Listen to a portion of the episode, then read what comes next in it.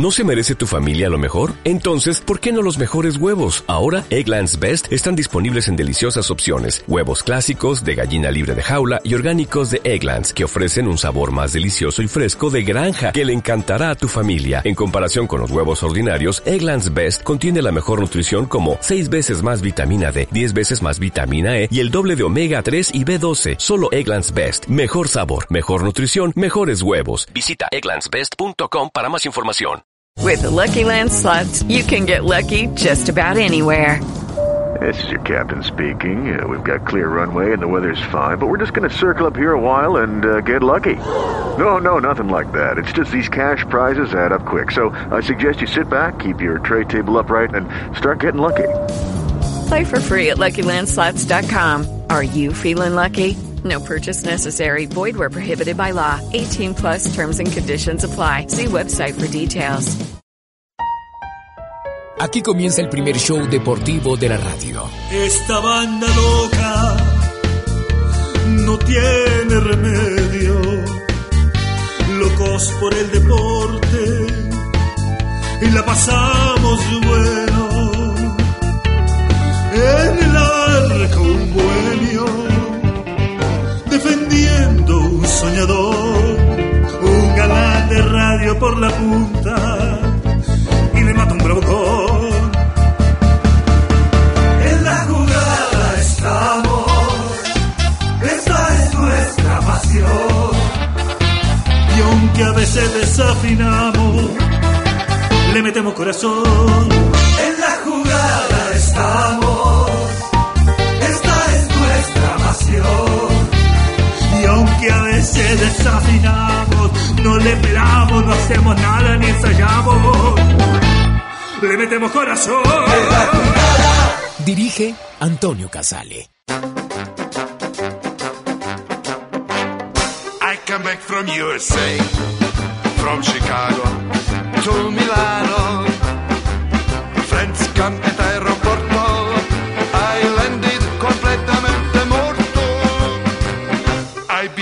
americano, mafioso. They found canceroso. Bienvenidos, estamos en un capítulo más de En la jugada, hoy 25 de diciembre, recordando historias, anécdotas y grandes acontecimientos del deporte.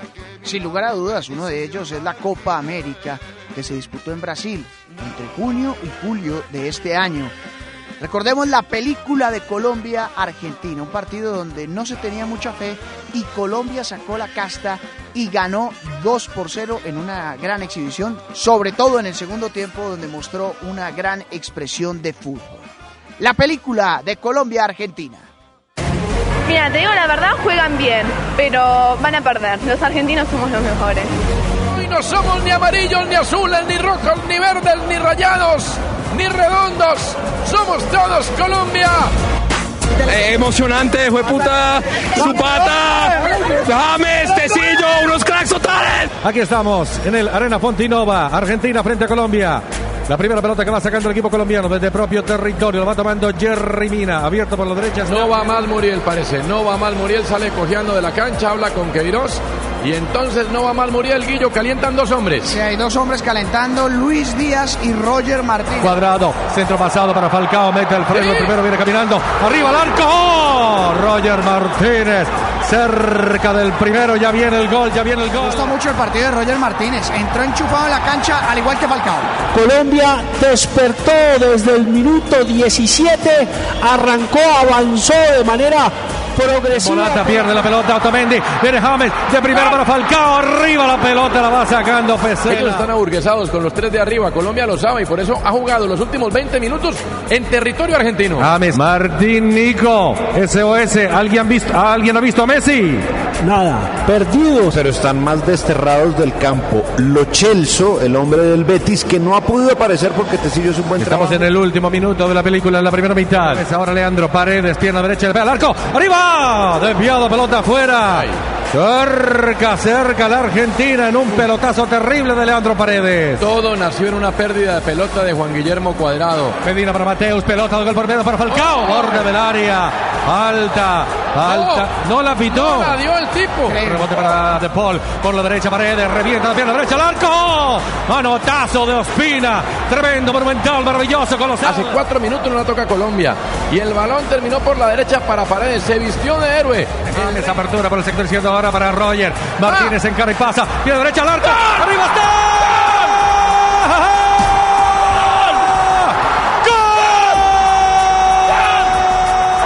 ¡Eh, Colombia, bombazo y a cobrar de Roger Martínez. Para clavar el 1 por 0 cuando faltan 18 minutos para acabar el partido. ¡Qué definición! A palo cruzado. Allá no llegaban ni dos Armani pegados. Sale Falcao. Entra Dubán Zapata. Dubán Zapata toca para Martínez, le pasa al frente a Lerma. Pierna zurda arriba para Dubán. ¡Al arco está!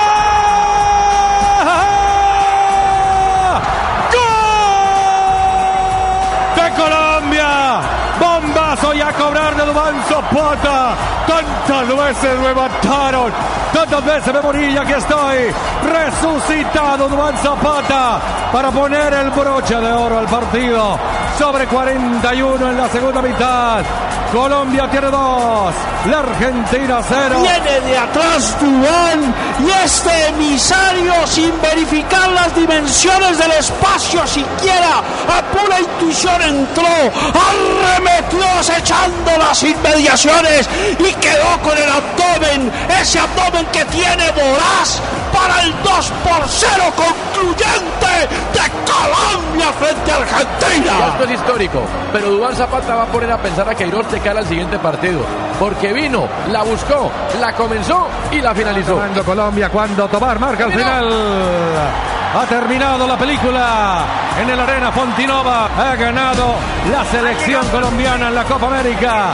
Gran victoria sobre el equipo argentino 2 a 0. Ay, qué lindo es ganarle a Argentina.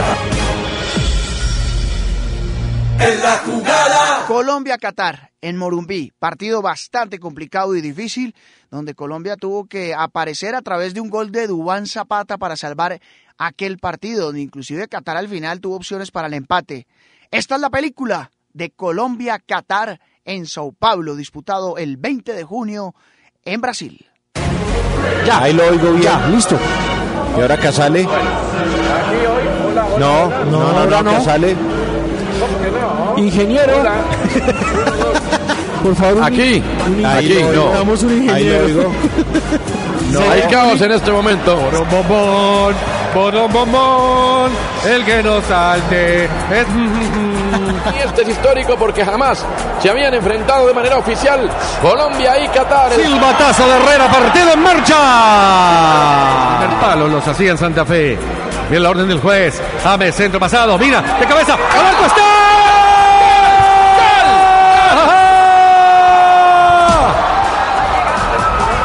Posición adelantada. Creo que Roger J daña la jugada. Sí, cabeció Mina como lo pronosticó el relator. Y sí, se metió Roger Martínez donde no cabía porque además ya estaba vencido el arquero, ¿no? Sí, yo creo que la pelota picaba y se le metía, pero bueno. Ataca Colombia. Encara James de primera. Zurdazo y gol. James de primera, pelota de gol para Dubán Zapata. Y ahí está Colombia presionando desde Cuadrado y Dubán Zapata hasta los centrales, jugando en territorio de Qatar. Viene Medina, viene derecha al arco. ¡Oh! Desviado, pelota afuera.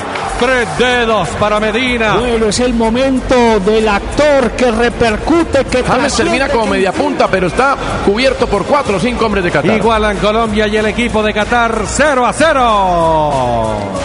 Y ahí es donde uno podría preguntarse, ¿por qué no Luis Díaz para el segundo tiempo? Yo creo que estos partidos lo rompe un jugador de esas características. Mueve la pelota Colombia, arrancó el segundo tiempo. Arias o Sánchez viene el centro pasado. James de cabeza al arco. Era Jerry Maguire Mina. Cerca del primero el equipo colombiano fue la jugada de gol. Ay, ya es cuestión de afinar el taco. Ya ¿no? está cerca, el gol ya está caliente, ya Colombia juega prácticamente todo el tiempo muy cerca del área de Qatar, pero además entra, entra constantemente al área. La pelota frontal arriba para Madibó, viene de pierna zurda al arco, revienta Cram, monumental, maravilloso, colosal, extraordinario el arquero David Ospina. Martínez al arco, ¡Oh! manotazo con la derecha. El arquero Alchev está infumable. Sacó la mano derecha. Milagrosamente salvó arriba al Ah, me está ¡Gol! Falcao, Dubán.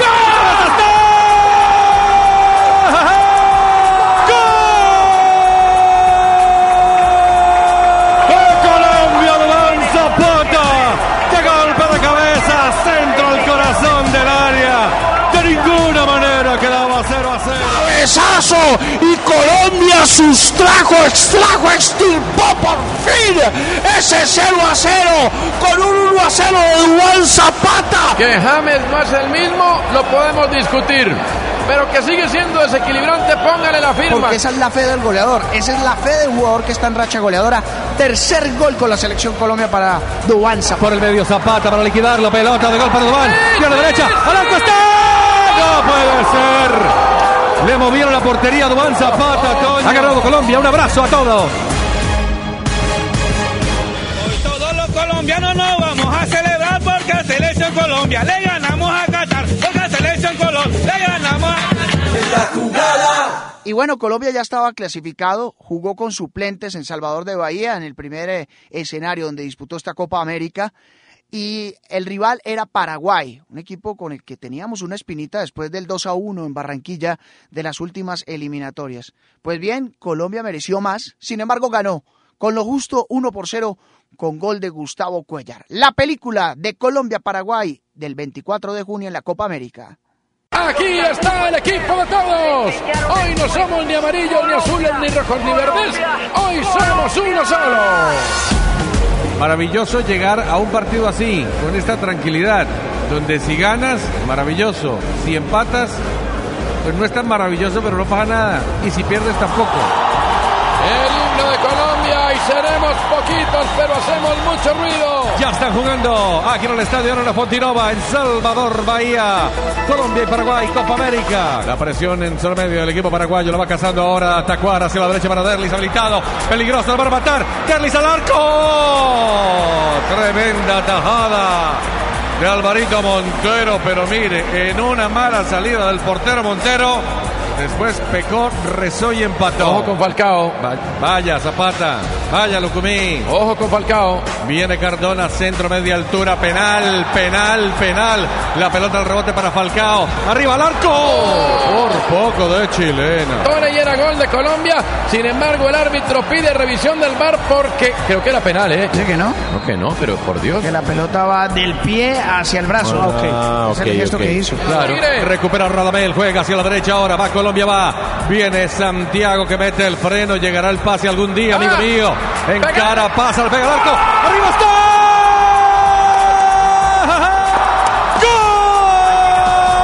¡Gol! De Colombia lo hizo Cuellar en una maniobra fenomenal entre Arias, entre Cuellar, entre Falcao y el mejor jugador del Flamengo.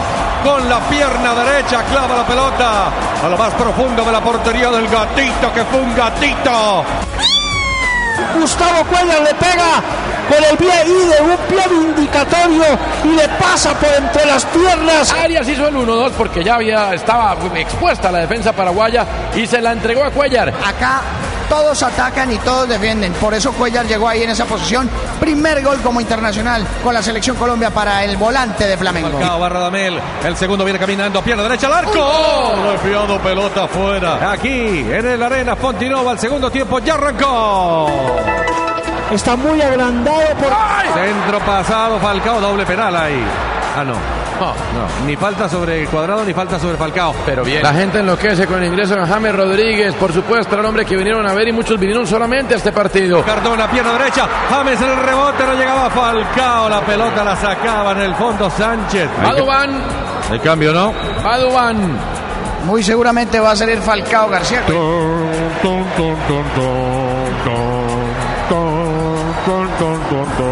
El Tigre Falcao, así canta la gente, cobra Paraguay, entró el goleador Dual Zapata. Levantando el centro. No tiene mucha idea Paraguay, ¿no? Parece un consejo de esos de publicistas que han trabajado de 8 a 5 de la mañana. Ya les agarró las 5 de la mañana y no se les ha ocurrido una sola idea para la campaña. Centro, tres dedos, el Guájaro, pierna derecha al arco. ¡Arriba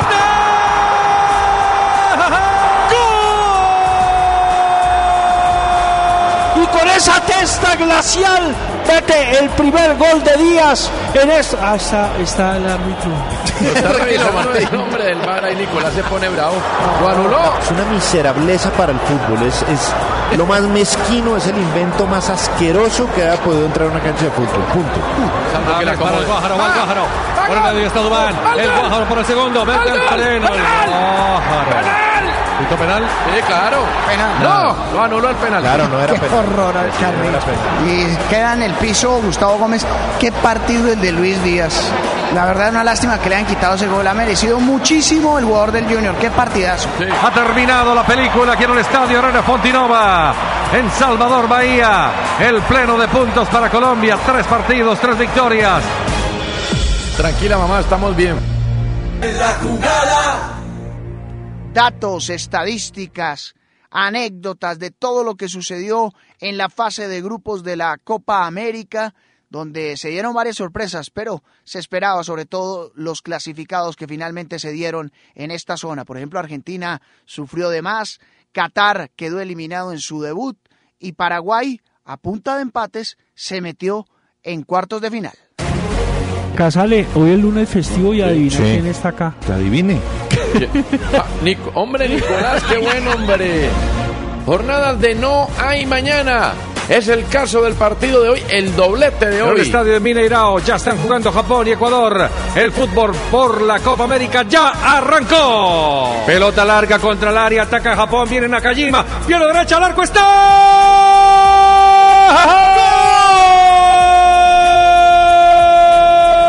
Japón lo hizo Nakajima, el número 10 en una pelota sensacional, filtrada sobre ¿Para Okazaki. que van a revisar? Yo no creo. No, pero no hay fuera. No, no hay fuera, no. Así que hágale, Martín, con emoción.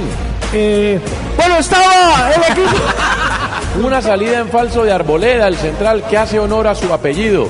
Arboleda. Sí, con esto hasta el momento sería así los cuartos de final. Brasil ante Japón el jueves. Mario Valencia, pierna derecha, al arco, el rebote del arquero está.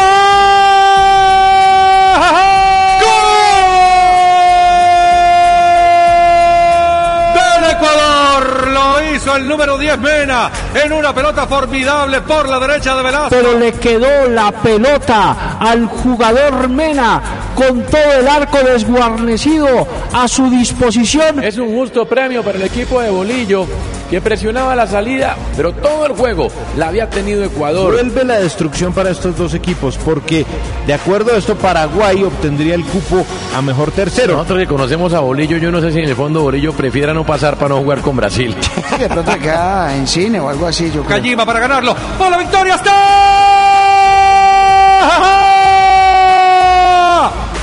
Anularon de frente al arco el gol de Cubo. Cuando el árbitro marca al final de la película. Listos en Maracaná, Uruguay-Chile. Va a comenzar el juego. El partido número uno de la Copa América fue Uruguay-Chile, el mismo que se juega hoy como 800 de la competencia, el 2 de julio de 1916 en Buenos Aires. Chile y Uruguay ya arrancó. Viene levantando la pelota, le pega al arquero Arias en última instancia. Suárez intentó meter el centro y bien Arias enviando la pelota al tiro de esquina para Uruguay. Se salvó Chile. De posición y de cancha hizo el equipo uruguayo. La importancia de tener un jugador como Cavani, que se mueve por derecha, por izquierda, cuando la pelota no le llega lo suficiente, desciende un par de metros, viene volantea en zonas muertas donde es importante. Cero para el equipo uruguayo, cero para el conjunto chileno en el terreno Nández. Sí, va por Nicolás Lodeiro, sale el 7, entre el 8, sale el jugador de Boca. Y Arrascaeta vino desde atrás para meter un remate, un pase de Suárez. Se tiene que exigir Arias. Ojo que se corre un hombre por el sector izquierdo. Viene Cavani. Gol de Uruguay.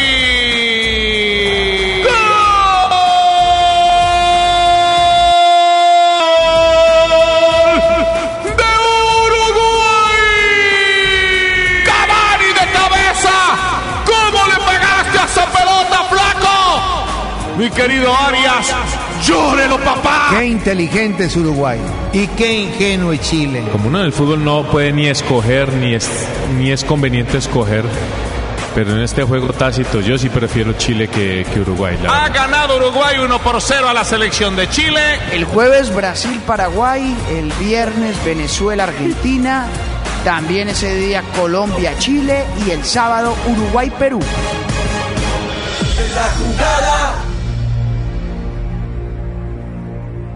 Los cuartos de final de la Copa América para Colombia en Sao Paulo, en el Arena do Corinthians, hablaban de un partido ante Chile, el Coco, el equipo que no la tiene velada en las últimas competiciones, al cual no le ganamos desde el año 2012 con aquella demostración de fútbol de Falcao, Teo y de James Rodríguez. Una vez más nos enfrentábamos en Copa América y el resultado no iba a ser bueno. En definición, desde el punto penal, Colombia quedaría eliminado ante la selección chilena en Sao Paulo.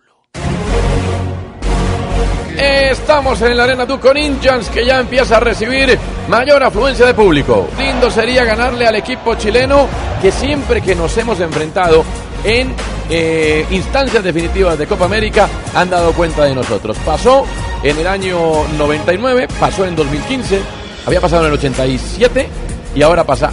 Ahora pasó en 2016. 2015, 2016, no 2015, ¿no? Que fue el Sí, partido de sí. Chicago. ¿A usted le gustan las cábalas, Guillo? Pues últimamente he hecho muchas cábalas acá en la Copa América. Con J. Mantilla sobre todo hemos hecho muchas. y creen en las efemérides, en que se repiten, que siempre que hay un buen día puede ser un buen día unos años después. Puede ser. Cuando pasan los años uno se va volviendo pesimista. Martín, salude usted al gran Hamilton Ricard, que supo jugar en la selección Colombia. ¿Cómo está Hamilton? Muy bien, gracias a Dios. ¿Y ustedes? Regular, gracias. ¿Cómo vas? Sir Hamilton Ricard, un gran saludo, gracias por estar con nosotros, un gran abrazo. Señoras y señores, ya están por salir los equipos al terreno de juego. Aquí vamos a ver la pelota del equipo chileno. Partido en marcha. Juegan Colombia y Chile. Atacando por la derecha el equipo chileno. Viene fue en salida. Pierna derecha al arco. Monumental, maravilloso, colosal. Extraordinario David Ospina. San Salvador Ospina. Atacando arriba. Bosellur. Mete el freno. Toca la pelota al corazón del área. Arriba. De peligroso para matar. Está. No puede ser.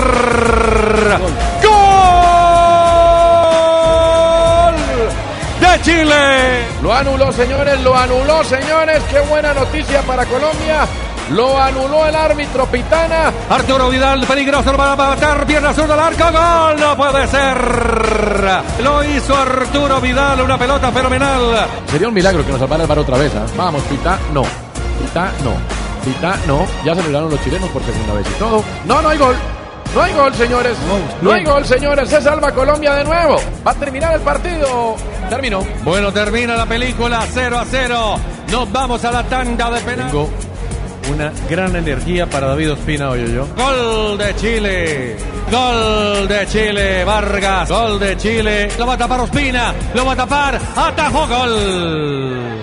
Ay, Dios. La responsabilidad del quinto en el equipo colombiano. Tecillo. Que se la dejan a Tecillo el quinto. Tecillo, bueno, pues tiene fe. Bueno. Bueno, Tecillo de pierna zurda es el más importante, William. Toma carrera, pierna zurda al arco. Lo botó William Tecillo. Por Dios. Y aquí tiene match point el equipo de Chile. Toma carrera. Alexis, pierna derecha le pega al arco. Clasificó Chile. ¿Qué pasó? Que el mejor equipo del torneo, de la primera ronda que fue Colombia, que hoy tuvo una noche para el olvido, sin disparar a puerta, antes aspiramos a que en los penales nos lleváramos esto. En la jugada. Seguimos en la jugada 25 de diciembre.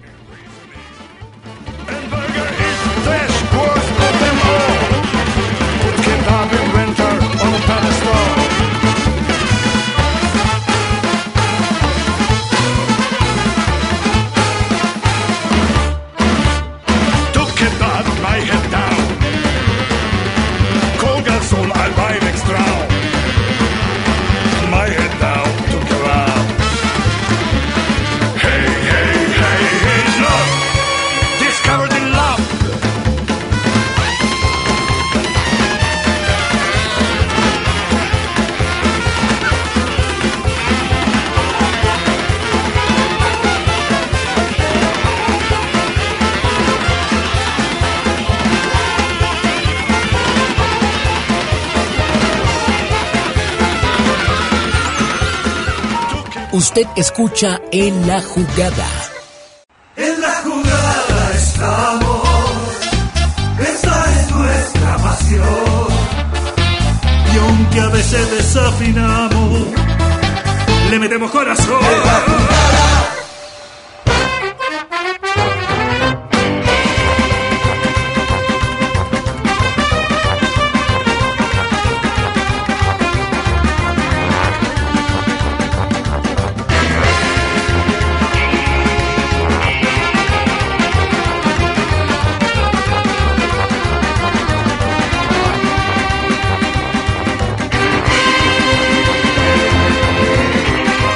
Lucky Land slots, you can get lucky just about anywhere. Dearly beloved, we are gathered here today to. Has anyone seen the bride and groom? Sorry, sorry, we're here. We were getting lucky in the limo and we lost track of time. No, Lucky Land Casino, with cash prizes that add up quicker than a guest registry. In that case, I pronounce you lucky. Play for free at LuckyLandSlots.com. Daily bonuses are waiting. No purchase necessary. Void where prohibited by law. 18 plus. Terms and conditions apply. See website for details. With the Lucky Land Slots, you can get lucky just about anywhere. This is your captain speaking. Uh, we've got clear runway and the weather's fine, but we're just going to circle up here a while and uh, get lucky. No, no, nothing like that. It's just these cash prizes add up quick. So I suggest you sit back, keep your tray table upright, and start getting lucky. Play for free at LuckyLandSlots.com. Are you feeling lucky? No purchase necessary. Void where prohibited by law. 18 plus terms and conditions apply. See website for details.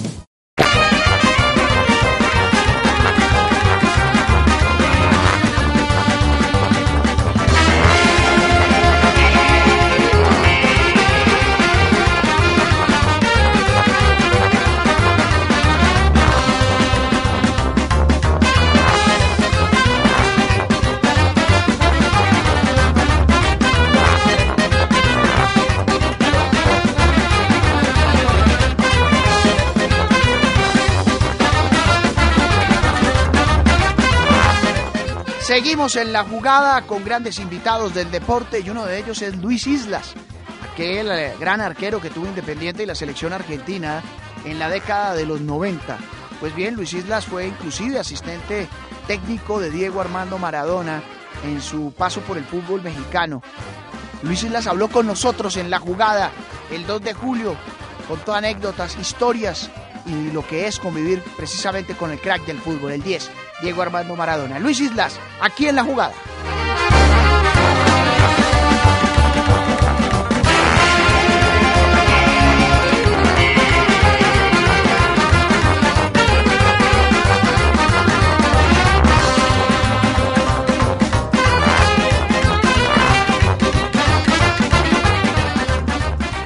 bueno, muy bien, Nicolás. ¿Qué le pasó?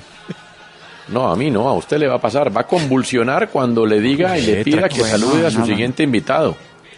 Usted va a convulsionar porque ha hablado de él muchas veces. Del gran Luis Islas, Nicolás, Hombre, adelante. Gran arquero Luis Islas, eh, bueno, hizo parte, campeón del mundo, con Argentina en el 86, arrancó en Chacarita, él no me va a dejar fallar, después en Estudiantes muy joven, independiente, donde marcó toda una carrera muy exitosa, estuvo en España, Atlético Madrid, Logroñés, bueno, estamos en comunicación con Luis Islas. Hola Luis, ¿cómo le va? Hola, buenas tardes, un placer hablar con ustedes. Bueno, lo mismo, Luis. Bueno, eh, hoy juegan Brasil y Argentina. A usted le tocó jugar partidos Brasil y Argentina. Creo que hay uno del año, a ver si usted me va a ayudar a corregirme, a ver si mi memoria está mal, año 91 que quedan 3-3. Me ha tocado jugar varios partidos Argentina-Brasil, en juveniles, en selección mayor, en Copa América. Es el partido para la selección argentina con, con, con el rival más cercano y, y- y quizás más fuerte, ¿no? Pero también hay que aclarar que no deja de ser un, un partido de fútbol donde cada uno de las selecciones va a querer ganar, pero vuelvo a repetir, no hay que dejar de lado que es un partido de fútbol y ojalá, en este caso, Argentina pueda salir con, con la victoria. A ver, Luis, yo eh, otra vez haciendo memoria. Creo que el, eh, no sé, usted me corregirá, el primer Brasil-Argentina que le toca jugar a ustedes en el año 83 en la final en México, ¿puede ser? ¿Del sub-20? El 1-0 que gana Brasil. Claro. Exacto, ese fue Sí. el sudamericano para la clasificación de, del Mundial 83 en México. Después nos toca jugar la final también en el Mundial Juvenil 83 en México, que nos gana Brasil 1 a 0. Gol de Giovanni. Bueno, Sí. por eso te, te digo que me ha tocado disfrutar esos partidos en, en gran cantidad, eh, después ya para con la selección mayor, pero siempre se tomaba con, con, con una intensidad muy grande, ¿no? Si bien los partidos son, son todos importantes cuando te toca enfrentar a, a la selección de Brasil, es como el clásico rival de la selección de todos los tiempos.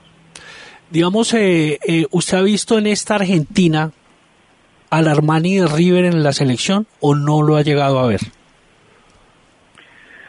Mira, yo, yo te hablo hoy como entrenador, como técnico de fútbol, yo considero que el, el funcionamiento del equipo, el buen funcionamiento del equipo, la, la identidad futbolística es lo que te potencia al jugador de, en este caso estamos hablando de Armani, pero creo que potencia a cualquier jugador. Armani fue de menor a mayor, como lo fue la selección. En el último partido que Argentina le gana a Venezuela, no es casualidad que Argentina fue el mejor partido de los cuatro que ha tenido en esta Copa América, donde tuvo un compromiso muy importante de, todos los jugadores, y no es casualidad que Armani ha aparecido en esas dos jugadas que, que tuvo que aparecer y lo hizo con mucha solvencia. Por eso como entrenador potencio al armado de un equipo, al funcionamiento de un equipo por encima de los hombres. Cuando el equipo aparece, cuando el equipo está, lo individual también se empieza a potenciar. Eso, eso es un gusto personal, ¿no? Claro. Y Luis, y digamos, viendo el funcionamiento del equipo de Scaloni hoy y viendo lo que tiene Brasil al frente, que es Everton, eh, que es Coutinho, Gabriel Jesús, mucho juego externo, ¿cómo hacer para controlar, usted desde su visión ya como entrenador, cómo controlar a esta Brasil de hoy que no tiene un 9 de referencia así tan claro, pero que tiene mucho juego por las bandas y también interiores? Sí, totalmente. Brasil es un equipo que tiene una idea futbolística con mucha intensidad. Eh, si lo dejas tener la posesión de la pelota, empieza a generar, empieza a dañar, tanto por, por los volantes internos como los laterales. Los dos laterales de Brasil son, son jugadores con mucho recorrido, con un ida y vuelta muy, muy profundo. Personalmente, como, como entrenador, ¿qué partido me imagino hacerle a Brasil? no esperándolo, no metiéndose atrás por, por estas condiciones naturales que tiene Brasil que, que si lo dejas venir se te va a venir muy fuertemente. Yo diría de plantearle un partido incómodo en la mitad de la, de la cancha, hacerle un partido que los volantes internos jueguen de espalda y cuando se le recupera la pelota ponerla rápidamente en juego hacia los costados, donde Brasil, por la característica de los, de los laterales, quizás pueda llegar a dejar espacio, ¿no? Eh, pero, eh, Luis, pero mm, de pronto en esos tres volantes, De Paul, Paredes, Acuña, que son volantes de corte ofensivo, digamos que le falta marca a esta Argentina para enfrentar a esta Brasil, ¿o qué opina? No, mira, a ver, eh, he notado un compromiso que lo he remarcado contra Venezuela, un compromiso muy fuerte de Lautaro, un compromiso muy fuerte también del CUM a la hora de recuperar, es decir, a la hora de, pasar la, línea de la pelota, de ser los primeros jugadores en, darle batalla al sistema ofensivo del rival.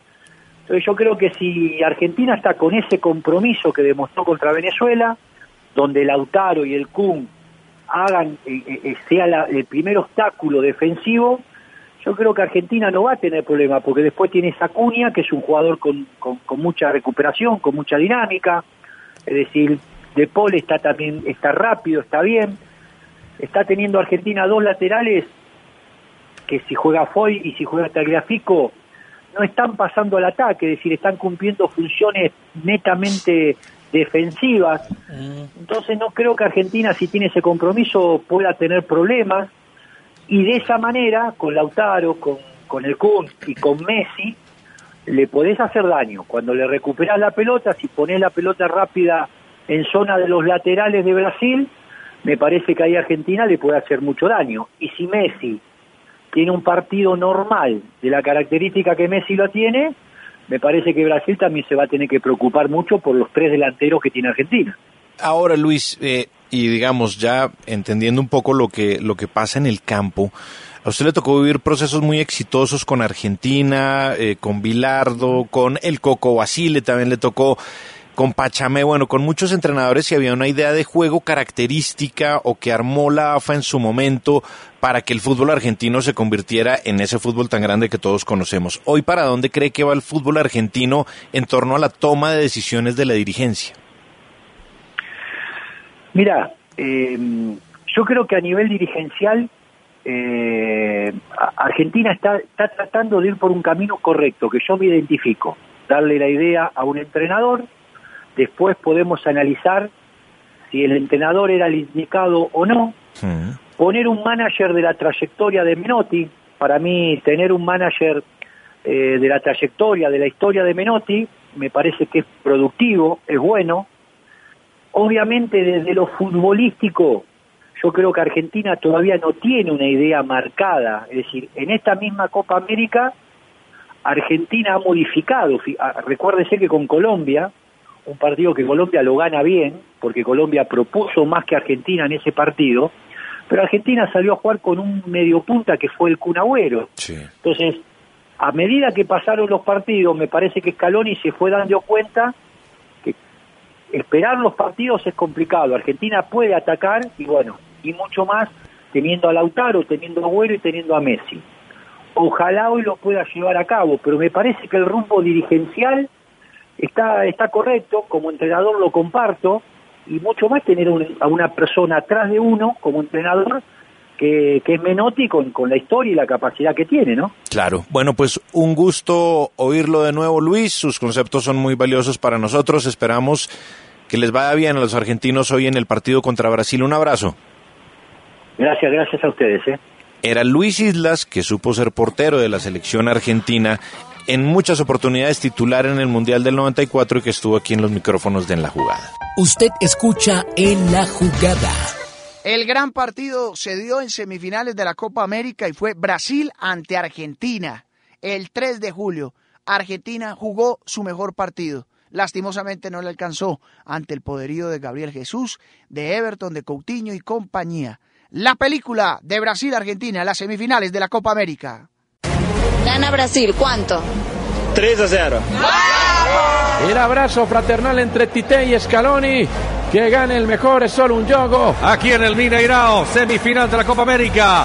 Entre Brasil y Argentina, el partido ya arrancó. En cinco minutos la iniciativa la tiene el equipo brasileño que saca a Dani Alves y Alexandro a la línea de volantes a jugar al lado de Arthur y de Casemiro. Intenta construir un macizo caparazón y circunda al arquero Armani de custodios para no tener sorpresas. Para Tagliafico, Tagliafico para Messi, mete el freno. Viene pensando en tocar a Rodrigo y se le pega al arco. Pierna derecha, arco, desviado, pelota afuera. Intentó paredes de media distancia. Por poco se cuelga en la cruceta. Toño 0-0. Y la pelota se fue por encima, Guillo. Argentina avisa que es Argentina, Guillo. Insiste Brasil. Va Dani Alves. Apertura para Gabriel. Borde del área. Centro para Bob. Al arco está.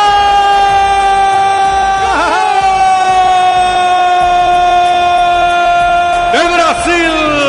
Gabriel Jesús lo hizo en una maniobra a la mitad de la cancha. Perdía la pelota el equipo argentino. Qué rancia y fermentada en la cara que gas. Hello, it is Ryan, and I was on a flight the other day playing one of my favorite social spin slot games on ChumbaCasino.com. I looked over the person sitting next to me, and you know what they were doing?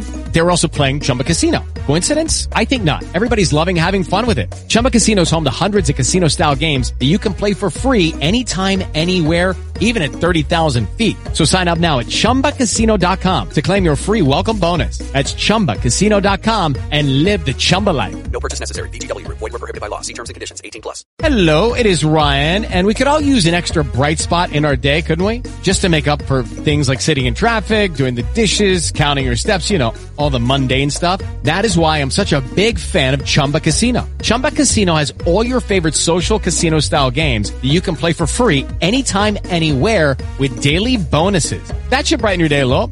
Actually, a lot. So sign up now at chumbacasino.com. That's chumbacasino.com. No purchase necessary. BGW. Void were prohibited by law. See terms and conditions. 18 plus. Espesicante y urticante.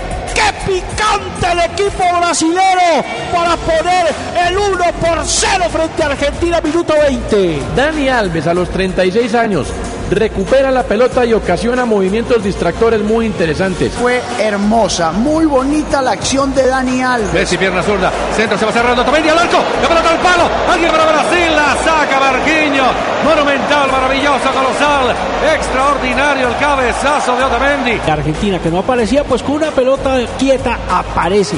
Les gana Otamendi, casi es el empate. Y marca al final Zambrano. Dice que la película aquí, en la primera mitad del estadio Mineirao, en Belo Horizonte. El partido ha resultado el mejor de la Copa América como se esperaba de Argentina. Va Messi, va Messi por el empate. Pierna zurda, el al arco, la pelota al palo, al palo de la mano derecha. Insiste Messi, juega la pelota al corazón del área, no alcanzaba. Oiga, qué jugadota de Messi, pegó en el palo. Además el arquero Alison ya la esperaba al otro palo. La orden de Zambrano. Messi por el empate, la pulga, pierna zurda, al arco está, la pelota la ataja al arquero Alison Becker. ¿Cuál es más extraordinario? Messi que la pone en la cruceta encima por el palo de la barrera o Alison Becker que llega allá, la atenaza y ni siquiera se tiene que tirar. Viene Gabriel, mete el freno, pierna derecha, Firmino, al arco está.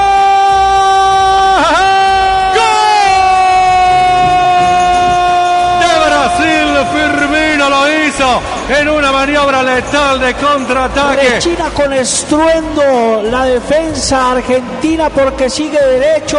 Brasil 2, Argentina 0 cuando faltan 18 minutos. Pasaron 30 millones de argentinos derecho y encontró a Firmino solo. Y Gabriel Jesús es la figura, sin lugar a dudas, del partido. Lo que viene ya lo conocemos de memoria. Argentinos peleando que no saben perder. Ha terminado la película en el Mineirao. Brasil está en la final de la Copa América. En esta Copa se cansaron de cobrar boludeces. De mano boluda, full boludo, penales, pelotudo. Y hoy ni siquiera fueron al bar. La jugada. Perú sorprendería a todos, eliminando primero a Uruguay y después a Chile, para llegar a la final de la Copa América ante el local Brasil. Y no jugó mal. La verdad es que hizo un partido bastante decoroso, a pesar de haber caído en aquella final en el Maracaná. La película de la final de la Copa América Brasil ante Perú en Río de Janeiro.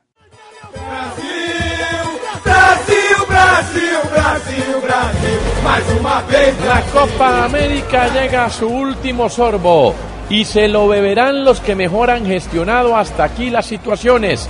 Brasil y Perú. ¿Qué esperamos de Brasil, Nicolás? 4-2-3-1, mucho ataque de Everton por el lado vincular. Somos los robots del comentario. los Kraftwerk. Silbatazo de Tobar. Se juega la final de la Copa América. Que vives, que palpitas. Le va a entrar la pelota al equipo peruano. Me parece que es Cueva. También está Trauco. Pierna derecha. Le pega al arco. Ay, ay, ay, cerca del poste derecho del arquero Alison Becker. Avisó Cristian Cueva.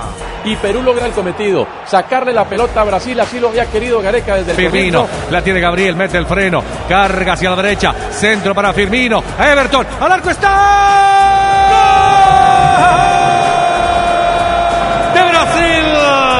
Bombazo ya a cobrar de Everton Ribeiro. Una mague lo saca en un mosaico, tira el centro y arremete Everton para el 1 por 0. Gol de otro partido y la frustración del capitán Paolo Guerrero es comprensible. En virtud para Everton Sousa, que es el nuevo goleador de la Copa América con tres anotaciones. Tiro libre que va a levantar Dani Alves. Tres cuartos de cancha, cargado por la derecha. Esta amarilla Nicolás sí. para Gabriel Jesús, que no alcanzó a frenar y se fue encima de Zambrano. Amarilla con cara de roja, le cuento. Fue como un Fue camión, con los ¿no? taches directo a la rodilla. Penal, penal para Perú. La pelota larga por la derecha.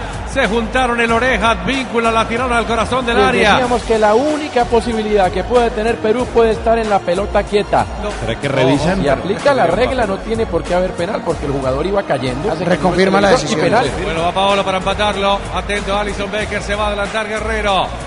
Tiro penalti aquí el Maracaná. Toma carrera. Toma carrera. Al arco está. ¡Gol! Y la pelota al fondo de la red, señores. Uno por uno. Va Brasil. Insiste y recupera Brasil. Va con Arthur, borde del área y si le pega al arco. Pelota de gol para Gabriel. Al arco. Arriba está.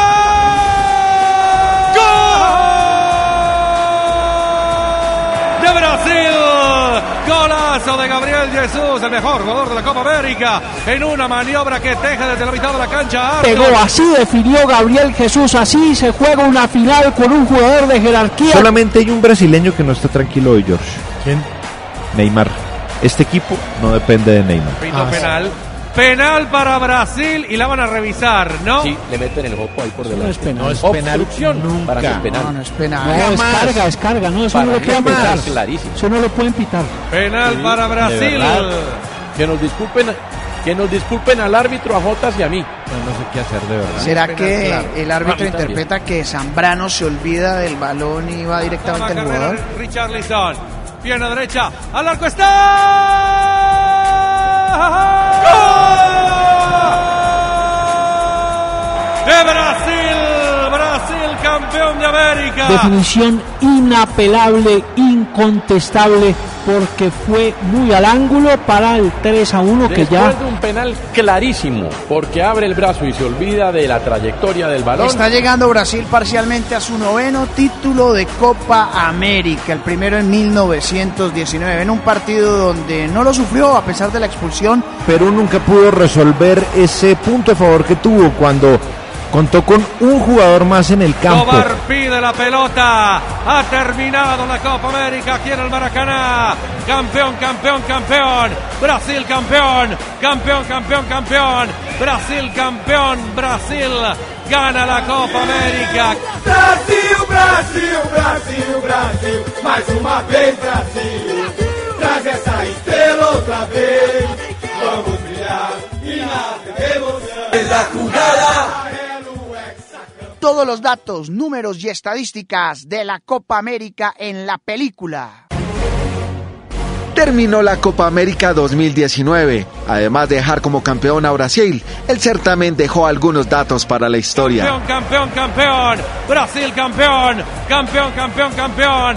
Brasil campeón. Brasil gana la Copa América. Brasil levantó su noveno trofeo de Copa América. El anfitrión fue el seleccionado con más puntos, 14 en total. Marcó 13 goles y 9 asistencias. Lideró la tabla de disparos con 95, 47 al arco, 32 desviados y 3 a los palos. Daniel Alves, capitão da seleção brasileira.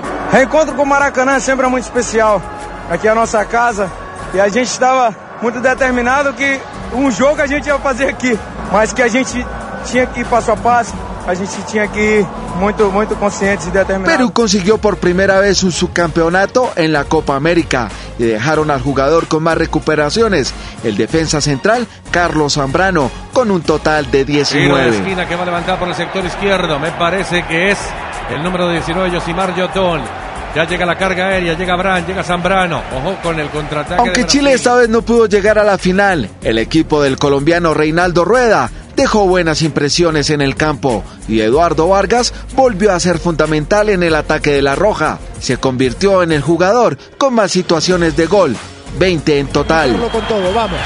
Aunque no sirva de mucho, ¿qué me importa? Es gol de Chile, mira, vamos. Le va a pegar a Edu. Edu Vargas por el descuento. Edu Vargas. Edu Vargas. No te lo puedo creer. No te puedo Los creer. arqueros también fueron protagonistas de esta Copa América. Se completaron 145 atajadas. El peruano Pedro Gallese fue el portero con más atrapadas. En total realizó 21. Junto al arquero chileno Gabriel, fueron los arqueros con más minutos disputados. En total 593. Sacó Gales y Aranguis hace un par de minutos demuestra que después de la goleada 5-0 contra Brasil, llamó a la casa y le mandaron los brazos por entrega, porque el día de Brasil fue el arquero sin manos, hoy ha sacado de todo. Esto va a cero en el arco de Perú porque hay un responsable, Galese el arquero. Se marcaron 60 goles en Brasil 2019, un promedio de 2.31 goles por partido. El brasileño Everton y el peruano Paolo Guerrero fueron los máximos anotadores. Ambos jugadores anotaron tres goles. Sin embargo, Everton, jugador de gremio, se llevó la bota de oro al conseguir una asistencia y lograr las anotaciones en 341 minutos jugados. tiene Gabriel, mete el freno, hacia la derecha, centro para Firmino, Everton, al arco está. ¡Gol! De Brasil. Bombazo ya a cobrar de Everton Ribeiro en una sensacional jugada gestada desde propio campo. En la jugada. Seguimos en la jugada.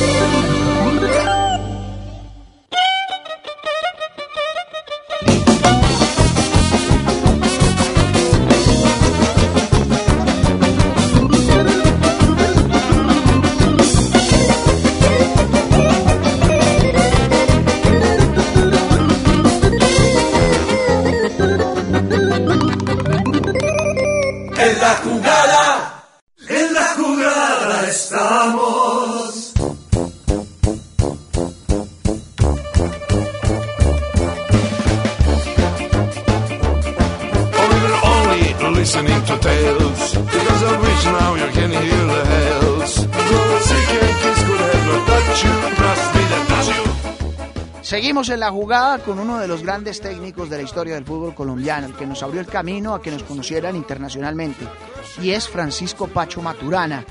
El eh, técnico ya después de 30 años de la clasificación de Italia 90 nos contó en esta primera parte de la entrevista qué fue todo lo que rodeó hasta Selección Colombia en aquella mítica clasificación y recordada ante Israel, primero en Barranquilla y después en un partido dificilísimo 0 por 0 en Tel Aviv.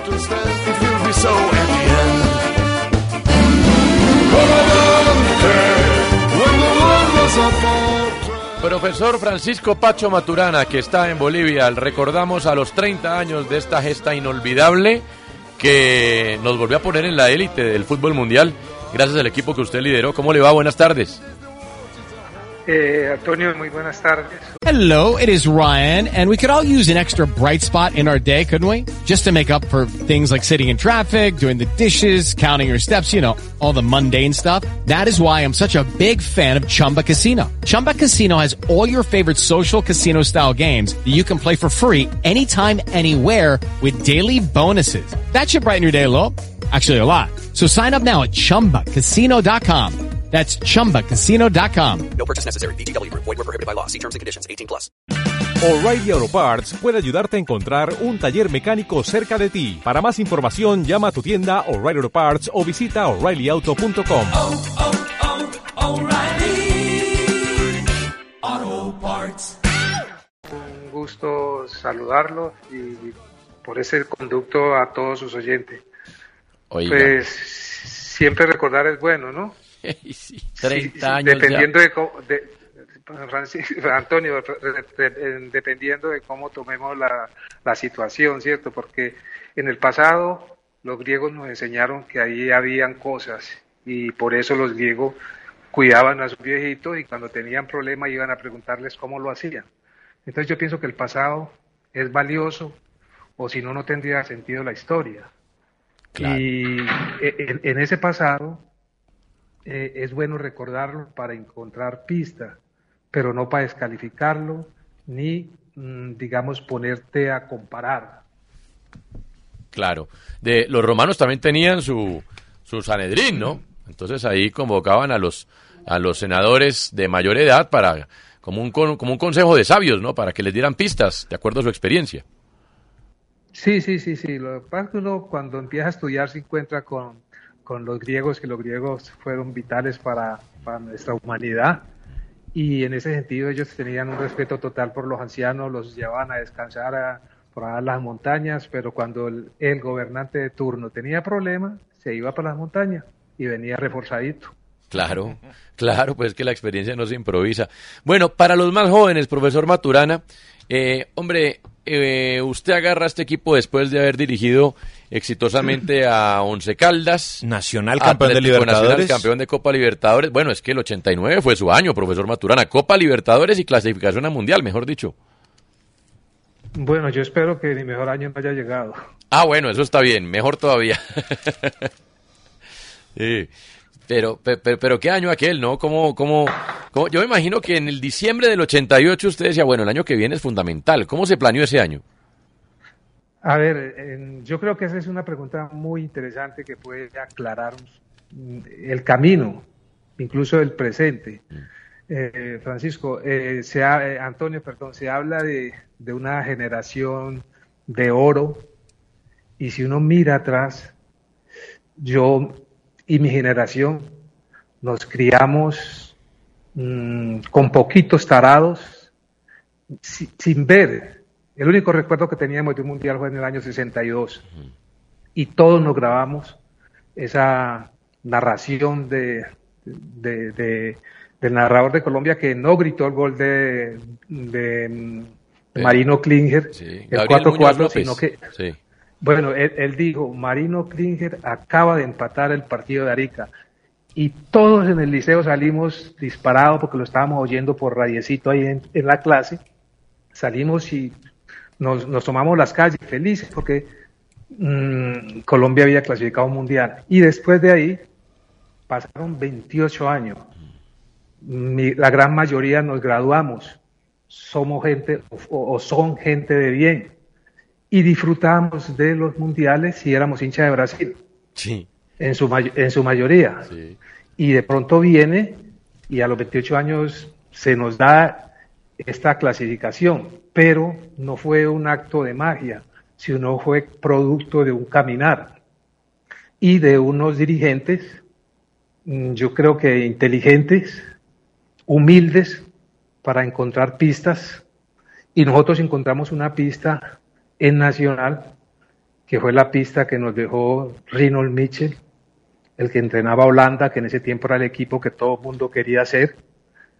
Y Rinald Mitchell tuvo un, un asistente o una persona que estaba con él, que era el profesor Ricardo de León. Ricardo de León se vino con ese bagaje de conocimiento y tuvo éxito en Uruguay.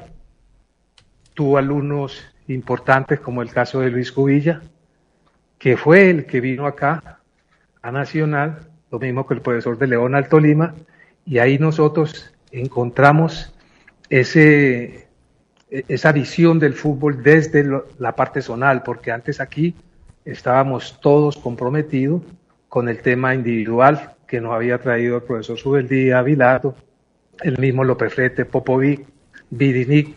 Entonces, en ese sentido, yo tuve la suerte de estar en una selección Colombia a nivel panamericano, bolivarianos, y jugué la eliminatoria del Mundial del 82. Entonces, cuando, cuando viene Luis, yo encuentro que, que la zona es mi seducción. Y a partir de ahí empezamos a, a manejar esa zona en Nacional. Y después, otra de las cosas que el señor León Londoño encontró fue que Holanda, en ese tiempo se decía que era la única selección del mundo que entrenaba todos los días. ¿Por qué? Porque tenía la base del Ajax. Entonces, León Londoño quiso hacer eso con Nacional. Entonces, Nacional, que era un equipo de criollos, se convirtió en un laboratorio donde se fue edificando el fútbol de Colombia, porque no fue que en el 90 salió Higuita, Valderrama, esos grandes jugadores de Colombia. No, Antonio, Colombia siempre ha tenido buenos jugadores de fútbol, muy buenos.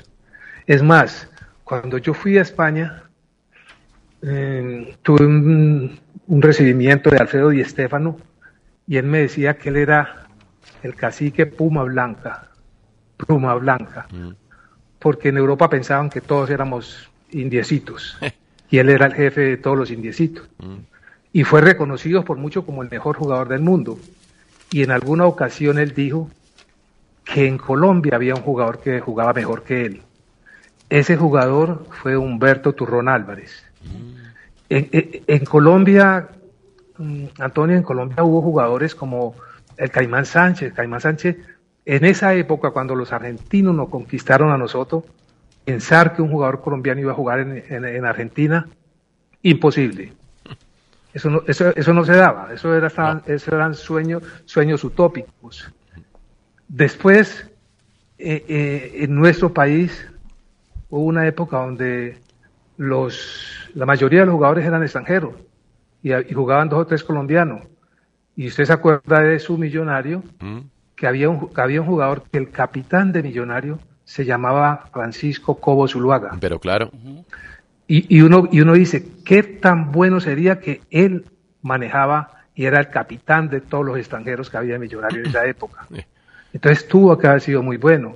Diego Umaña, en una Copa Libertadores con el Deportivo Cali, en el diario El País salió el título grande. Umaña compró el centenario. Eh, a, a un señor que se llamaba mm, Henry Caicedo. Claro. Eh, Henry Caicedo. Ay. La mosca.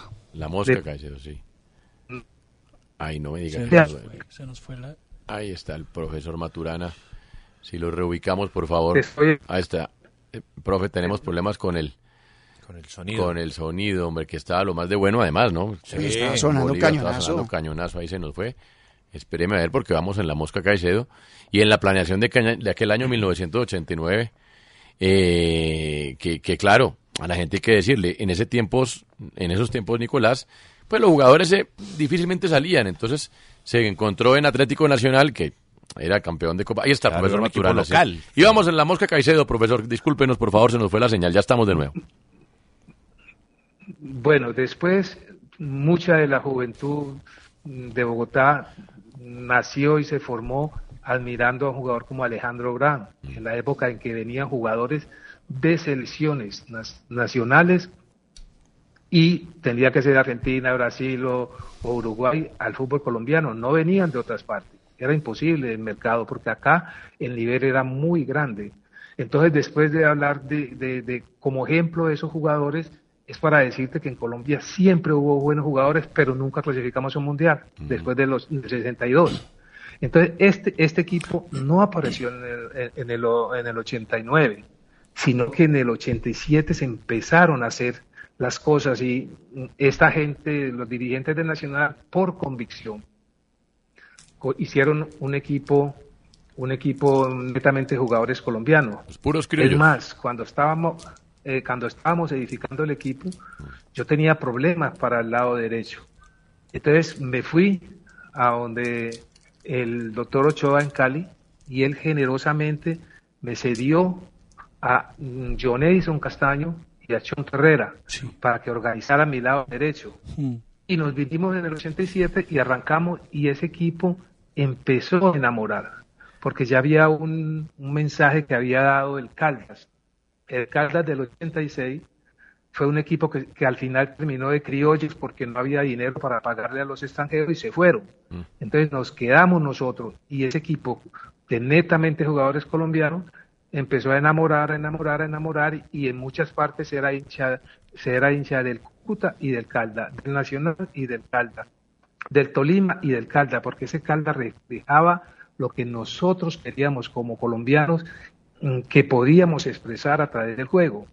Entonces eso invitó a los de Nacional a hacerlo por convicción, no por necesidad. Y ahí en los primeros traspiés que estuvimos, el doctor Ochoa nos ayudó para confeccionar la nómina. Después ese equipo, no sé, 87, 88, mm, 87 hizo una buena campaña, llegó, estuvo ahí coqueteando los primeros lugares y después vinieron los dirigentes de Nacional y se reforzaron. No hubo forma de, de- de decir, bueno, vamos a arrancar con jugadores extranjeros porque esto no funcionó. No, tuvieron la paciencia, no, no estaban manejados por la inmediatez de los resultados que hoy es el común denominador hoy por hoy. En- entonces, mm, después de, un- muy buen, de un muy buen, una muy buena performance, yo voy a, buscar reforzar el equipo para el otro campeonato. Y, y, y en, en alguna ocasión, jugando contra el Cúcuta, yo vi un- un- una persona que era diferente a nosotros, porque nosotros éramos todos jugadores, Juan Jairo Galeano, Fajardo, toda esta gente era el toque, toque. Y, y yo necesitaba habilidad, necesitaba alguien que, que tuviese fantasía. Y me encontré con que en Cúcuta jugaba un chico que no había jugado en América o América lo había mandado para allá y fui a, la, a donde los dirigentes de la América para que me prestaran ese jugador. Ellos pensaban que yo le iba a pedir a Sarmiento, a Herrera, no. Y le dije, Usuriaga. Me dijo, Usuriaga, lléveselo.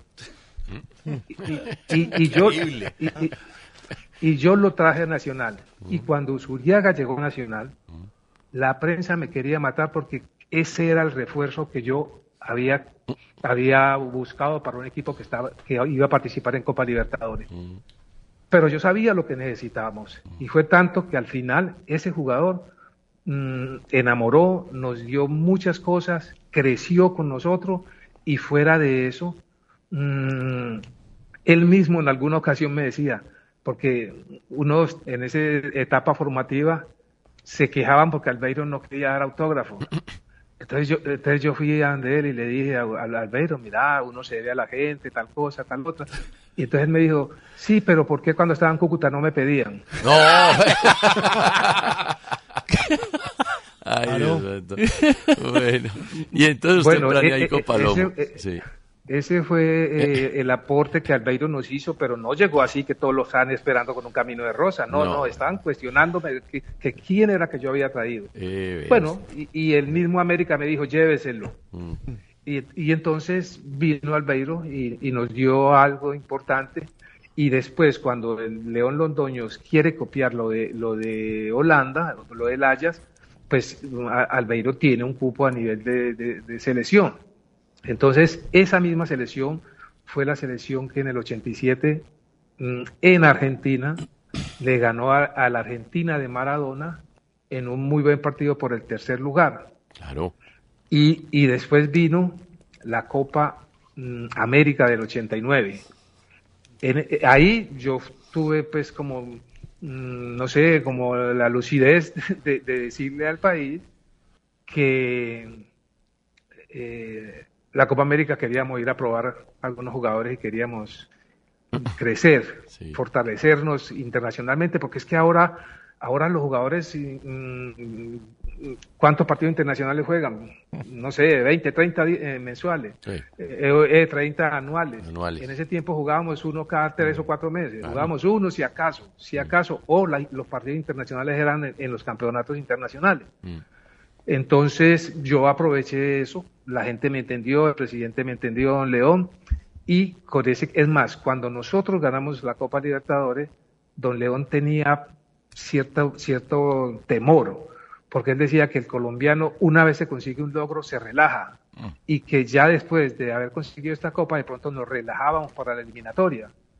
Afortunadamente no fue así.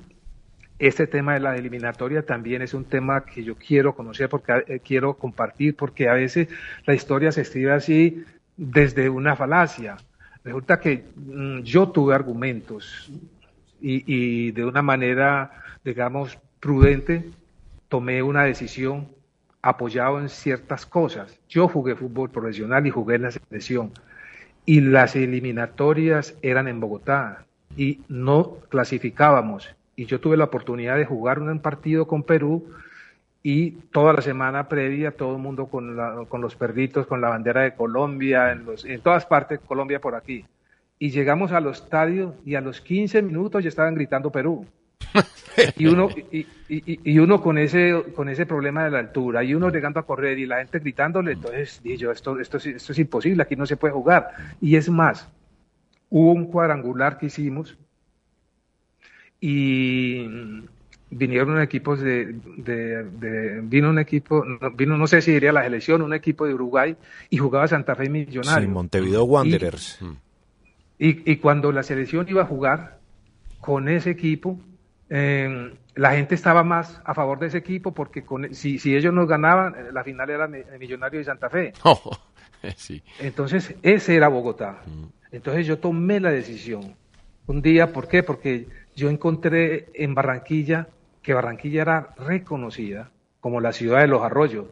Nadie pensaba que en aquella época Barranquilla iba a ser eh, una sede de, de- o, la, o la casa de la, de, de la selección como lo es hoy, afortunadamente. Entonces yo tomé esa decisión, que también fue cuestionada por la prensa.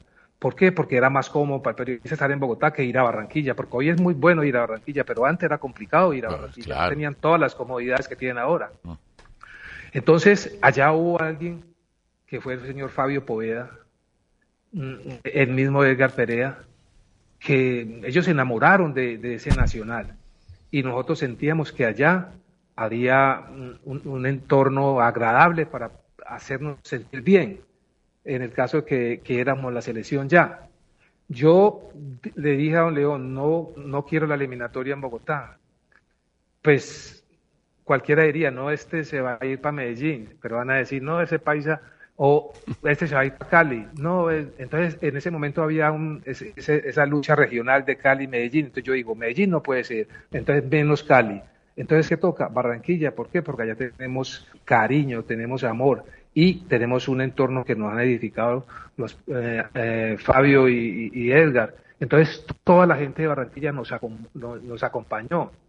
Antonio, era un espectáculo cuando nosotros íbamos a jugar, porque íbamos en el bus y toda la gente de Barranquilla salía de todas las, de todos los barrios con con una imagen del corazón de Jesús, de la Virgen, del otro, y todos nos acompañábamos.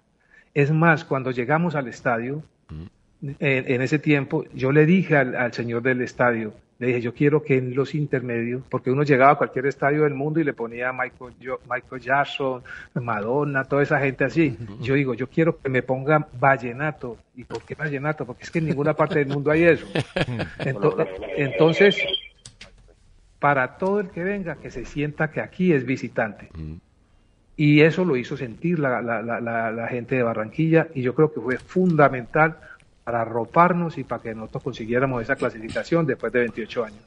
Eh, profesor Maturana, eh, yo recuerdo ese América jugaba con los pitufos, los suplentes de las grandes estrellas de, de Ochoa Uribe, y ahí jugaba Usuriaga al principio con De Ávila, eh, con John Edison Castaño, eh, y ahí jugaba como de centrodelantero. Usuriaga fue muy importante en la clasificación en Israel. Háblenos de ese proceso, de ese jugador que era tan extraño verlo, tan estrambótico, porque un jugador muy alto, pero siendo puntero, ¿cómo se hace el proceso con él y usted qué se encuentra con él especial para que fuera tan importante? No, yo a Albeiro lo, lo, lo, lo vi, yo no lo vi en los Pitufos, yo lo vi en el Cúcuta, yo después lo tuve en el América, me pareció una persona excelente, excepcional. Eh, eh, eh, Albeiro era un niño, todo su círculo de personas eran niños porque él le costaba estar con los mayores. Entonces se mantenía con los chicos por todos los lados y, es, y, y, y, y- y en Argentina le vinieron a parar atención a esa situación y, entendían que su, co- su coeficiente intelectual le, le daba para ese tipo de escenario, para compartir con esos chicos, no con los mayores. Entonces Usuriaco tenía cosas tan simpáticas que él me decía a mí, porque yo después lo tuve en el América, él me decía a mí que, que no lo pusiera de titular. Y yo le decía, ¿por qué? No, no, porque es que yo, yo veo el partido y, y miro el huequito cuando entre. Mire, y era un gran rematador, de hecho tuvo Mire, fama de rematador de partidos, sí. Y, y fuera de eso, él me decía, es que cuando, cuando el equipo está jugando y yo siento que el estadio dice usu, usu, a mí me da una cosita como una alegría. Entonces, ese era Albeiro Zuluaga, esa es su manera de pensar. Entonces, es una persona que uno puede decir, ¿este por qué no lo ponía? No, porque a él le gustaba entrar, porque a él lo motivaba eh, cuando el pedido de la gente. Ese era Albeiro. Entonces, uno tiene que conocer a su gente para poder sacar el mejor provecho de ellos. Claro, mire, y por ejemplo, porque, a ver, Usuriaga, bueno, después llegó a Nacional, pero, por ejemplo, ¿cómo era vincular al pibe, a Iguarán, que eran jugadores vitales en la selección y que no hacían parte de Nacional, y cómo gestionar, por ejemplo, a Alexis García, que era importante en Nacional, pero en la selección estaba por encima del pibe? Bueno, esas son, digamos, mm, decisiones que, que mucha gente no entiende y, y se las imagina. Pero mire, en Nacional, si usted quiere hablar del buen fútbol, la piedra, la primera piedra es Alexis García. Alexis yo lo tuve eh, eh, en Once Caldas, allá lo conocí. Es más, yo creo que nosotros somos mm, medio pariente porque él es García, yo también soy García, y en el. Chocó todos los, en el Chocó todos los negritos somos familiares. Ento- Entonces, yo me lo llevo a, a- lo- me lo llevo a Nacional y se hizo el, el- capitán, el capo de Nacional con su juego, por su condición humana y, y- y a todos los hacía mejor. Entonces, Alex estuvo en la selección inicial en la preolímpica y después cuando, porque en esa, después de la preolímpica venía la mayores y en la mayores se podían mm, llevar jugadores ya mayores, ¿me entiendes? Que, que, no sé, antes había no sé cuántos partidos jugados. En todo caso, eh, en, la mayores se- se necesitaban los, los jugadores, mm, se podían llevar jugadores con más experiencia. Entonces, viene, ¿cuáles eran los jugadores de más experiencia? Mm, ¿Cómo se llama? Sí. Eh, Iguarán, Iguarán, sí, Iguarán, Iguarán, sí. que usted lo dice. Sí. Y, Iguarán fue compañero mío en el Tolima, jugamos juntos. Claro, claro. Iguarán, estaba a punto de salir. Y cuando yo, cuando yo ah, tomo la, selección, yo voy y hablo con, con, con Arnoldo. Y él me dice, Pacho, no quiero, me cuesta. Y yo le dije, vení que me vas a jugar dos partidos. O me vas a jugar un partido. Y, y- y lo llevo a, la- a- a esa, a esa Copa América. Y en el primer partido, yo conocía lo que era eh, en Paraguay, sería, no, no, mm, el primer partido que jugamos fue con Bolivia, si no estoy mal. Con Eh, Ecuador, con Ecuador. ¿En No, en, no, claro, en no. Copa, en Copa Eh, América. Ah, en Copa América sí. 87 contra- con, con Bol- Bolivia. con Bolivia Bolivia. 2-0, goles de Sí. Ávila y de y de Iguarán. Bueno, con Bolivia. Sí. Bueno, Sí, no, Bolivia. Con Bolivia, Fue, sí. con, fue con Bolivia. Y con Bolivia, Valderrama yo, yo antes, del, antes del partido les había dicho, antes de acá, cuando empezamos a preparar el campeonato, yo les dije, el partido con Bolivia lo va. Ay. No, Claro, fue el 2-0 fue- ah, en Rosario. Fue ese 2-0 en 2-0, Rosario con claro. goles de Valderrama y a Iguarán. Que Luis Galarza, que era el arquero de Bolivia, Sí. le pega una patada a Valderrama increíble. En el gigante criminal. Arroyito.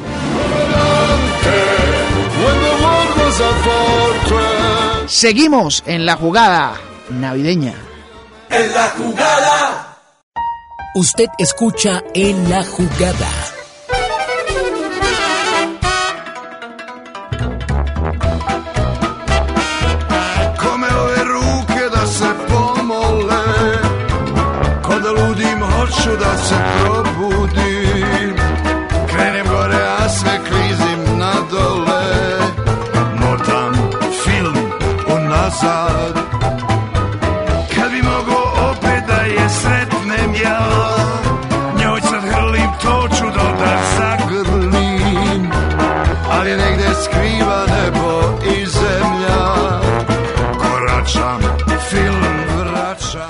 Esta es la segunda parte de la entrevista con Francisco Pacho Maturana en este especial de En la jugada 25 de diciembre.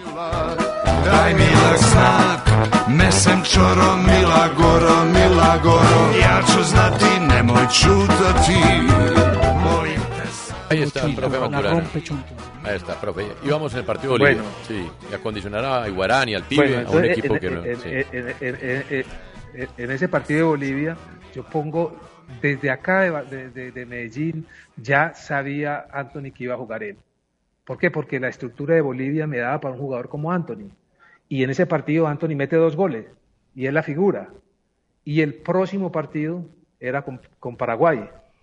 Entonces yo, eh, para ese partido era que yo había llevado a Arnoldo, para el partido con Iguarán, eh, para Arnoldo para el partido con Paraguay. ¿Por qué razón? Porque Paraguay ponía la defensa donde estaba este muchacho Delgado, no me acuerdo cuál es el otro, eran ya mayorcitos y no eran rápidos. Y yo le decía, "No, vos le metes tres piques y arreglas esto. Bueno, y en ese partido yo saco a De Ávila y también me querían quemar la casa porque yo había sacado de Ávila y, el- y enseguida pongo a, to- pongo a Arnoldo y Arnoldo termina haciendo los tres goles. Sí, al gato Fernández. Contra Paraguay. Sí. En- Entonces, a partir de ahí, Arnoldo cogió un aire, cogió un aire porque Arnoldo, como compañero mío, le costaba cuando el bus iba a recogernos Ah, no, a para la concentración. Mm. Y entonces, en ese momento, Arnoldo ya se dispara y, termi- y, te- y termina siendo, pues. a- a- Arnoldo termina siendo el goleador de la Copa de América. Figurón. Sí, al ¿Y, gato. y, y cómo era condicionar al, al pibe dentro de un equipo que no, o sea, él no era de Nacional? Pero entonces, ¿cómo era hacer para poner el pibe y no poner a Alexis? No, e- e- ese, a ver, hay algo, ¿cierto? Mm, la- las micro sociedades. Mm. Entonces, ¿qué pasa con las micro sociedades? Cuando, cuando es la selección mayor, yo veo que eh, hay una, hay una, una sociedad que, que viene actuando hace rato, que es Redini y Valderrama. Entonces yo digo, listo, ahí está, el Cali trabaja para nosotros y, y- y- ahí encontramos esa, esa comunión de dos jugadores excelente. Y Alexis entendió, Alese se entendió y, y es más, llega un momento donde nosotros hacemos una serie de partidos eh, internacionales que no perdíamos. Y, me acuerdo que hubo un partido donde habíamos ganado y yo llego al bus y no encuentro esa emoción, esa, situación de alegría por haber ganado. Y veo que Alexis está solo y triste. Entonces, ahí me doy cuenta, digo yo, es que Alexis es el capo en Nacional, pero en la selección no es el capo. En la selección no va a tener puesto. Entonces, si no va a tener puesto el capitán y tener siete, ocho jugadores que, que, que él, él lidera, entonces voy a tener un equipo mm, de- mm, hecho mal. Sí. Entonces ahí, ahí, ahí llego y, y rompo, digamos, lo que son los sentimientos y, y dejo a Lessi. Entonces, tengo dos de juego corto, que son Valderrama y Redín, necesito dos de juego largo. Entonces, ¿cuáles son los dos de juego largo? A- Alfonso Fajardo mm, y el otro fue Freddy Rincón, porque Freddy Rincón mm, en, en Santa Fe a duras penas jugaba. Entonces era la persona que nos iba a dar un cambio a nivel de selecciones. Y, y- y- y eso fue todo, ¿cierto? Porque si hubiera sido la rosca, yo llevo a mi primo, a mi jugador de Nacional, a mi jefe en Nacional, los llevo para la elección, pero tuve la, tuve la, valentía de, de estrangular sentimientos y dejarlo quieto acá, porque sabía que estaba por encima la estabilidad, la integridad del grupo como tal. Claro, ahora, eh, y hablando de esas decisiones que fue un poco de lo que hablábamos, las decisiones que uno no entiende, que usted nos contaba ahora con Alexis, con el Pipa, bueno, con Usuriaga en el Mundial del 90 se dio un caso similar, ¿cierto? Que usted no lo llevó. Sí, sí, sí, sí, se dio un es que ¿Y lo que pasa qué? es que to- todos cumplen su ciclo. Eh, Es más, yo, yo pienso que ninguno ahora le va a decir a, a Queiroz que tiene que llevar a, a Pibe Valderrama. ¿Por qué? Porque en, en ese momento, si Pibe en este momento estuviera jugando o estuviera bien, a- ahí estaba, pero Albeiro cumplió a cabalidad con nosotros, nosotros crecimos alrededor, alrededor de él, él creció alrededor de nosotros, pero es más, me acuerdo que una vez veníamos del, del avión, en el avión de, de Israel, que estaba dando unas vueltecitas en Bogotá, y, y me acerqué a una silla donde estaba Chicho, estaba Albeiro, entonces estaban hablando de, del Chicho mundial. Pérez. Estaban hablando del mundial y yo le dije, muchacho, eh, el mundial, esto es como barajando y repartiendo de nuevo. Ustedes ya hicieron lo que tenía que hacer, clasificar, pero después yo no quedo hipotecado con ninguno de ustedes. Después ustedes tienen que ganarse el puesto día a día. ¿Con qué se lo, se- con qué se lo ganan? Con el fútbol y con el comportamiento. Claro, claro, claro. ¿Hay que le falló a Usuriaga? ¿El fútbol o el comportamiento? No, yo pienso que no vale la pena eso, ¿me entiendes? Pero en todo caso es que ahí lo que vale es la decisión del entrenador, que tuvo Claro. valentía para, para dejarlo. Sí, eso es cierto, eso está claro. Hombre, profe, se nos va el tiempo. Usted sabe cómo es la radio. Quisiéramos hablar mucho más, pero queríamos recordarlo en esta efeméride a los 30 años de la clasificación a Italia 90 que marcó el comienzo de algo que todavía disfrutamos y nos deja una reflexión desde el comienzo que sería bueno, pues hombre, tenerlos en cuenta ustedes para tantas inquietudes que hoy en el fútbol colombiano. La inquietud la pongo yo, usted puso, usted, usted no dijo eso para que quede claro, pero la pongo yo a partir de su primera intervención y nos encanta hablar con usted como siempre y, y ojalá pues nos pueda acompañar por mucho rato en este tipo de, de charlas que son muy edificantes y constructivas. Mil gracias y lo recordamos con mucho cariño.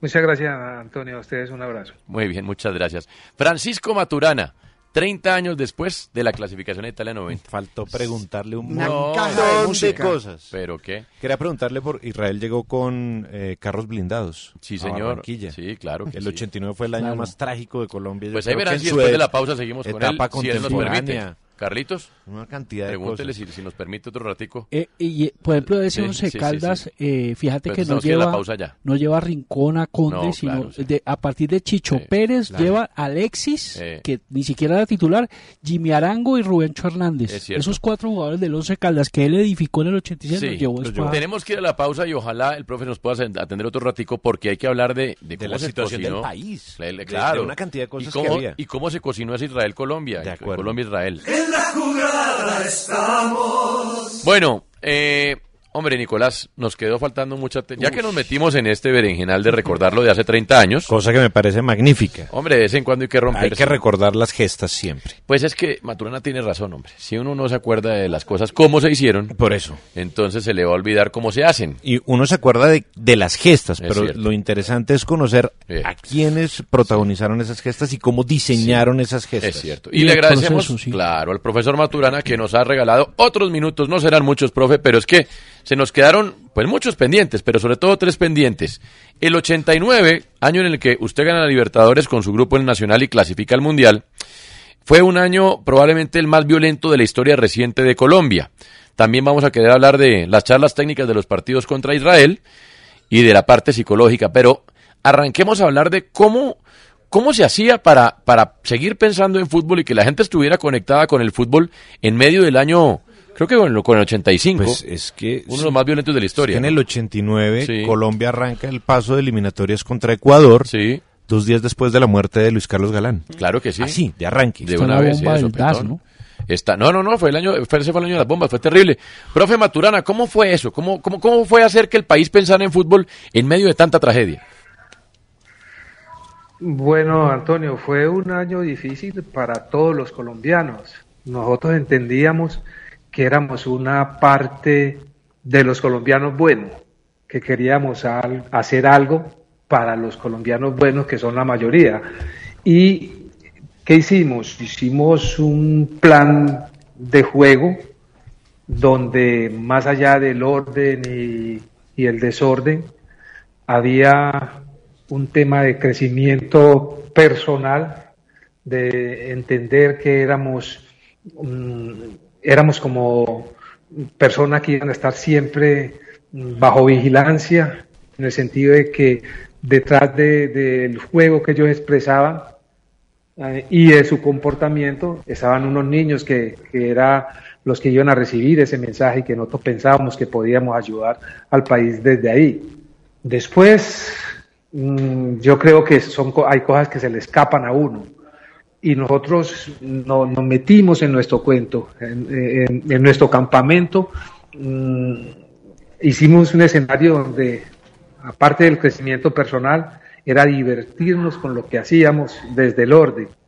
Entonces eso, la gente con su aprobación, con su aporte, con su cariño, nos, nos, nos fue, nos fue ayudando a crecer y se convirtió eh, en algo bueno de Colombia, porque hay casos puntuales, por ahí se habla de- del tema de Andrés y, el día- y cuando mataron a Andrés, probablemente ese día pudieron haber matado no sé cuántos periodistas, cuántos médicos, cuántos odontólogos, cuántos estudiantes y nadie se dio cuenta. Porque era el país, el país era la intolerancia del país, pero era nuestro país. Entonces cuando nosotros tuvimos la oportunidad de salir, queríamos mostrar la parte buena del país, que todo no era droga, que todo no era atentado, que todo no era mm, gente mala, que había gente buena, que, que dentro de nuestra expresión queríamos mostrar esa alegría del pueblo colombiano, esa amistad, esa solidaridad del pueblo colombiano. Es más, Antonio, si usted me, me, me da, me da oportunidad, yo, yo le cuento una anécdota en la rueda Claro. de prensa cuando fuimos, cuando fuimos a Italia. Adelante. La rueda, la rueda de prensa empezaron a hablar de Pablo Escobar, de la, de la, mm, de los atentados, y yo les dije que mm, Colombia, que la droga no- ni, ni la violencia era eh, patrimonio de Colombia, nosotros no habíamos inventado eso, que eso primero lo tuvieron ellos, los, los- los italianos, porque se los dije allá, ustedes primero tuvieron la droga y los americanos también. Nosotros estamos construyendo nuestra historia como país. Entonces, ustedes que ya vivieron eso, denos pista para ver cómo salimos de eso. No me volvieron a preguntar más de eso. Bien. Y, me Bueno. y, y aún hoy, aún hoy, todavía me escriben hablando de esa selección. Por ahí no sé a quién le compartí una foto que me mandaron, un tipo de España, un señor Ramón Martínez, que era el director, ten- director de las, mm, secretario técnico del Madrid, y él me decía que nunca había cantado un gol diferente al de su país, que can- pero que cantó ese, ese gol de Colombia porque ese equipo enamoraba. Entonces, a veces no es cuestión de ganar simplemente, sino qué es lo que ganas. el camino que, que, que, que, que transitas para conseguir ese, ese objetivo. Entonces, básicamente nosotros éramos una cara distinta, sabíamos todo lo que vivía, había la angustia de nuestra familia, pero nosotros nos disfruta, disfrutábamos del día a día convencidos de que estamos aportando algo importante para el país. Ahora, Israel, eh, cuando viene para, digamos, para nosotros, era un equipo muy desconocido, como que apenas había visorábamos al arquero, que era Bonnie Ginsburg, a Rosenthal, que jugaba en Escocia, Había jugado el Mundial del 70 y... y ya no Sí, teníamos ya. mucha referencia de Israel. ¿Usted cómo hizo para preparar ese partido específico y poder ganar esa partida, que fue una partida de ajedrez tremenda? Bueno, eh, la verdad que ya yo ya tenía algunos contactos internacionales y me, me- me daban, digamos, alguna, algunas pistas. Después de ese 90, pues yo creo que Colombia se abrió al mundo y ese 90 me permitió a mí, mm, un morochito de Colombia, ir a, a dirigir a España. Y dirigir a España un equipo que yo creo que ninguno hoy mm, con, con, el, con el celular en la mano se va a dar cuenta o pensará que Valladolid puede ser campeón de, de- de- de España. A ese equipo fui yo y al final fueron los muchachos, pero ese equipo en su momento enamoró. Y ese equipo me permitió a mí un roce internacional porque yo, yo me codiaba con Johan Cruyff, con Guhiri, con Leo Ben Hacker, con John Tosha, entonces con, con, con este mm, Lu- Luis Aragonés, entonces toda esa gente me tenían un respeto y me fueron fortaleciendo a través de la discusión. Entonces, a partir de ahí, yo creo que empecé a tener, eh, no, es como ahora, que ahora mm, uno sabe todo, pero en ese tiempo sí uno tenía sus amigos, que es más, eh, más adelante yo cometí un, yo no sé qué, cometí un error o no sé qué cometí yo, pero siempre uno tenía la documentación que, le, que encontraba de los equipos rivales. Siempre pensé también que primero hay que conocer el jardín de, la- de uno para poder ir después a mirar el jardín del vecino. Y que fuera de eso, nosotros no éramos un equipo camaleónico, nosotros teníamos su propia manera de jugar que la adaptábamos a un rival, pero nosotros no mm, modificamos porque el rival era así. No, nosotros queríamos exponer nuestra, nuestra capacidad contra la capacidad del otro y ahí vemos a ver quién triunfaba. Pero incluso cuando uno empieza a progresar, uno dice, yo, yo fui a ver, Antonio, fui a ver tres veces a, Ru- a Rumanía, tres años después. Hasta en Rumanía lo fui a ver y me hice amigo del Europesco. Sí, Y en, el, y, y en el primer partido lo perdimos con ellos, sí, sí, sí, sí. sí. con el equipo. Y, y- a Suiza no lo había visto y a Suiza le, y a Suiza le ganamos. Ganamos, Entonces, eh, eh, entonces ese, es- ese es el tema del fútbol, ¿cierto? Que el fútbol, dentro de su inmediatez, casi siempre tiene la razón el, el resultado. Ahora, uno siempre piensa también en lo psicológico, ¿no? Y, y el grupo era un grupo muy criollo, como lo hemos hablado, muy, muy local, que de pronto termina en Tel Aviv definiendo una clasificación al Mundial. ¿Uno cómo hace como entrenador para manejar esos miedos naturales que pueden existir en un plantel que de pronto no ha sido expuesto a, a semejante Viaje largo. de presión? Viaje largo, comida, cambio de horario. Claro. Algo que hoy en día es normal, pero que. Bueno, nosotros teníamos una- algo, ¿cierto? Que era dentro del grupo había una admiración, un respeto, un cariño, amistad. Entonces nosotros sentíamos que teníamos un portero bueno y sentíamos que teníamos una estructura extraordinaria. Entonces, cuando a nosotros nos hacían un gol o cuando nosotros hacíamos un gol, decíamos, bueno, yéndonos muy mal, esto queda empatado, porque sabíamos que no nos hacían dos goles. Entonces, en- entonces nosotros ganamos en Colombia. Mucha gente decía al principio no es un resultado corto. físico, pero vaya gánele a ese equipo, porque ese equipo vino y se nos metió todos en Barranquilla. Y, y hubo, hubo partidos en Barranquilla donde los rivales decían, bueno, acaben esto, acaben esto. Estos no, estos metían y metían y metían y, y, y ya estaba que, que el resultado de pronto se pudo haber empatado. Pero nosotros fuimos allá y desde el orden, desde nuestra estructura, planteamos un partido que eh, en un momento determinado, cua- cuando entró Albeiro, uno dice, hubo muchas oportunidades, pero después nos vinieron cuatro tiros en los palos a nosotros. Entonces, nosotros apostamos por la seguridad, sin renunciar a la posibilidad de ganar. Ok, eh, me acuerdo que en el proceso para llegar a Italia 90 fueron importantes Chicho Pérez, volante de marca, Carlos Mario Hoyos, lateral izquierdo. Ya en el Mundial eh, está Gildardo Gómez como el lateral izquierdo. Eh, Barrabás se mete como volante de marca. Yo recuerdo que Barrabás empezó su carrera de delantero, terminó siendo volante Claro.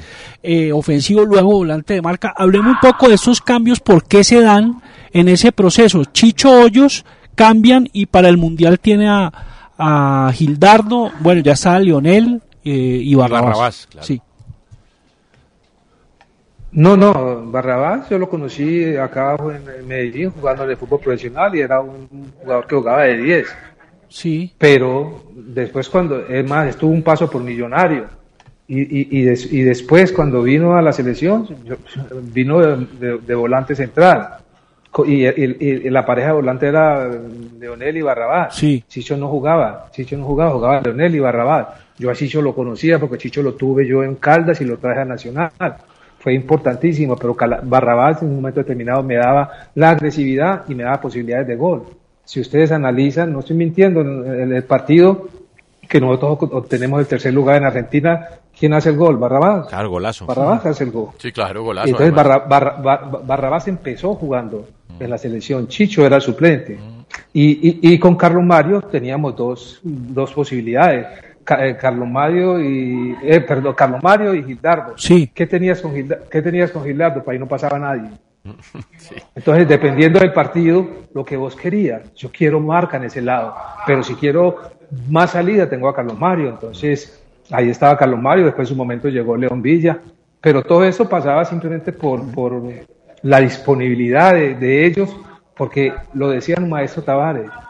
Así como decían en su momento de, Holanda, el maestro Tavares les llegó a decir de Colombia. Colombia era un equipo que entrenaba todos los días.